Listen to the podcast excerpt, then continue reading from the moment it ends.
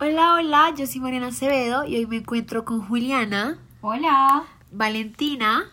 Hola. Y Estefanía. Hola, hola. Sean todos bienvenidos a Arqueo Roquea. Hoy venimos a hablar sobre una banda que se volvió famosa en la década de los 80 por haber incursionado en el mundo de los videos musicales, un terreno casi que inexplorado y muy nuevo en aquella época, conocidos por haber saltado a la fama precisamente por eso. Les damos una pista.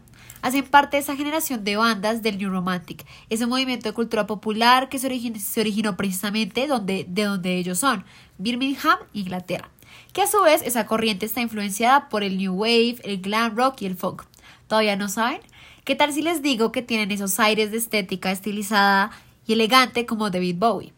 Si aún no han adivinado, se trata de la banda Duran Duran. Hoy queremos hablar específicamente de una de sus canciones más populares, Hungry Like a Wolf.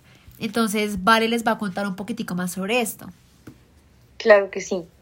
Entonces, la banda Duran Duran, como dices, imposible no adivinarla, eh, saca esta, esta canción que tiene una letra que no necesariamente es tan profunda, pero tiene muchísimo significado por detrás.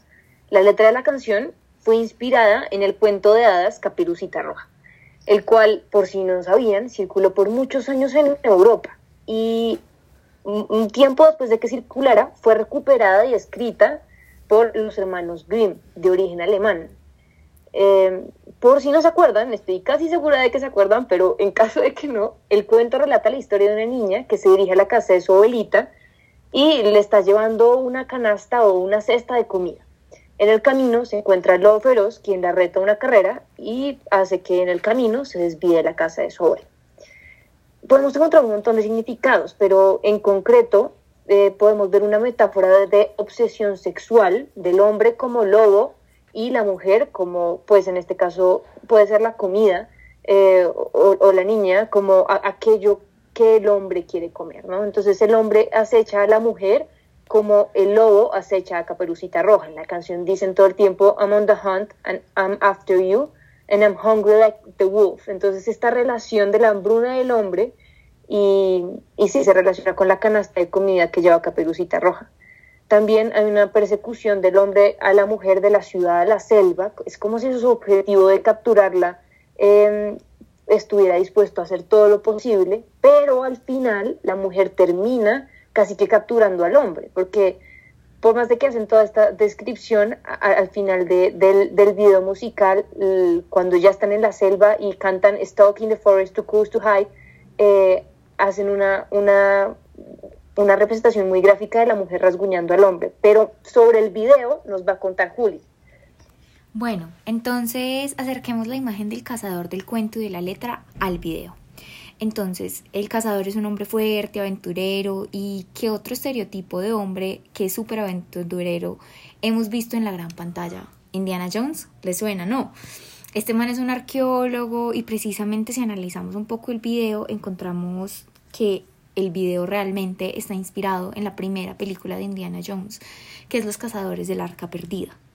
Desde el atuendo de los miembros de la banda, que, es este, que algunos tildan como muy de arqueólogo, que es precisamente porque es esta ropa blanca, limpia, holgada, chaleco, eh, el sombrerito, eh, podemos relacionarlo, no sé, un poquito como con las fotografías que vimos de Malinowski en las Islas Sturgeon, les suena un poco, hasta los elementos que podemos ver en el video. Eh, pero así como primero como dato curioso les voy a contar que aparentemente este es el primer video de la historia musical que muestra un beso interracial. Y bueno, los elementos que van desde los miembros de la banda como hombres blancos europeos colonizadores en tierras ya colonizadas anteriormente en la historia por británicos y pues no solo estamos hablando de hombres colonizando y conquistando tierras, sino también mujeres. Esto, de esto lo vale un montón que se ve en la letra, eh, porque vemos al vocalista de la banda besar mujeres de diferentes etnias. Y de las tierras ya colonizadas lo, lo vemos porque en las imágenes del video las podemos representar algunas imágenes con India y con África, pero Estefa es quien nos va a hablar de estos elementos. Bueno, yo quisiera mostrarles un mapa que nos va a ayudar muchísimo a visualizar lo que queremos destacar de este video. Y así queda muchísimo más claro cómo un país puede adoptar rasgos culturales no originarios y esto es gracias a conexiones, conexiones que les hemos venido hablando. Entonces, tenemos que Inglaterra y tenemos que pensar cómo Inglaterra ha tenido contacto con estos otros países y cómo adopta elementos que no nacen de allí y que estos los adopta. Eh, entonces, esta primera conexión la podemos llevar a una conexión histórica y es la colonización. Entonces, como sabemos, Inglaterra fue un país colonizador muy fuerte, conocido como el Imperio Británico, donde ejerció su influencia en diferentes colonias como en África, América, del América y otras islas del Pacífico, y entre otras que no hemos nombrado aquí. Un ejemplo muy importante de esto es, digamos, el idioma como el inglés en distintos lugares que fueron colonizados sigue estando vigente e incluso si no es el inglés actual, es una variación del inglés o una transformación del inglés. Y otro ejemplo que podemos tener claro es como la religión, como la religión también se expandió debido a esto. Pero bueno, entonces, esta mecánica colonizadora nos invita a pensar en todos estos elementos que vemos en el video. Y el primero que quisiera mencionar es que el video adopta elementos muy característicos del lugar donde graban y son elementos relacionados con el Medio Oriente e India. Y vemos entonces cómo se toman los estereotipos de la persona blanca que nos hablaba ahorita Juli, que es colonizadora y tiene sobre el lugar eh, la distinción muy fácil, porque vemos que en el contexto no hace parte, o sea, vemos muy bien la distinción entre hombre blanco y el contexto en el que está. Y bueno, ¿cómo conecto esto? Esto lo conecto ver al hombre eh, del video a través de animales exóticos, en el desorden, en el caos y en situaciones de desigualdad. Y bueno, esto no solo pasa en Medio Oriente e India, sino también en otro lugar que nos va a comentar Mari. Claro, entonces ahí le, vamos a pasar a hablar un poquitico más de África. Y oigan, y es que esa visión sobre el salvaje frente al civilizado aún estaba presente en los años 80 y en lo que a mí concierne aún siento que está. Entonces, por ejemplo, no había pasado tanto tiempo desde que hubo zoológicos humanos, que fue en los 30. Entonces, esa perspectiva de una mujer negra, africana, salvaje, y sobre todo en la selva, como si fuera su, entre comillas, hábitat natural y que debe ser casada, conquistada y civilizada por el hombre blanco, lo vemos hasta en la pésima versión de Disney de Pocahontas.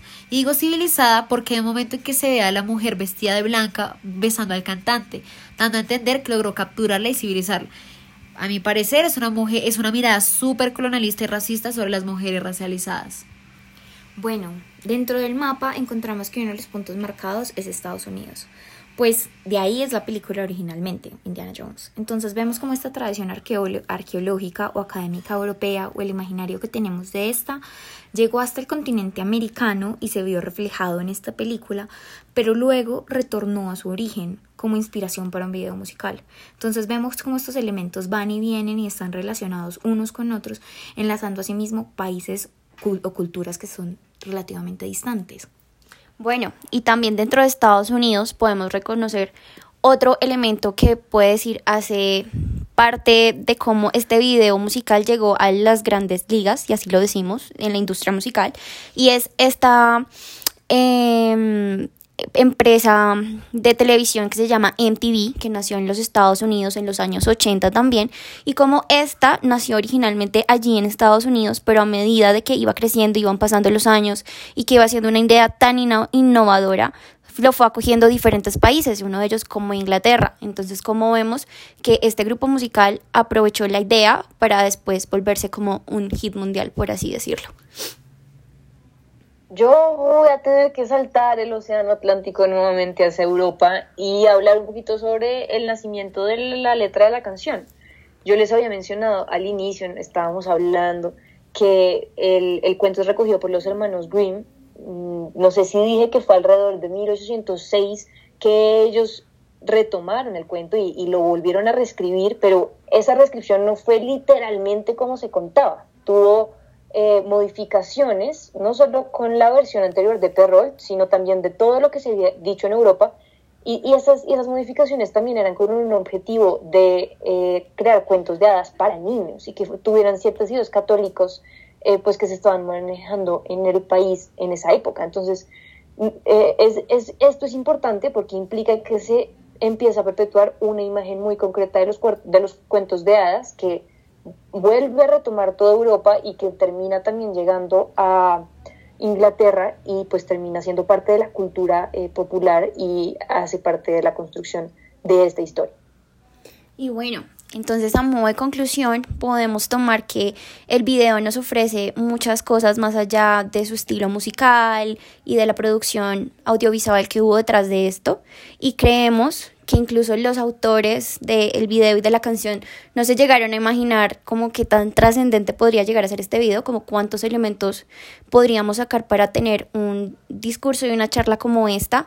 Entonces, este es el motivo de nuestro podcast, traer acá elementos cuales podamos desenmarañar y podemos darles datos curiosos si así los quieran tomar, para que ustedes los tomen, los reflexionen y los analicen y así sepan que consumen, que está en el mercado y que se volvió tan famoso, digamos, en la época de los 80.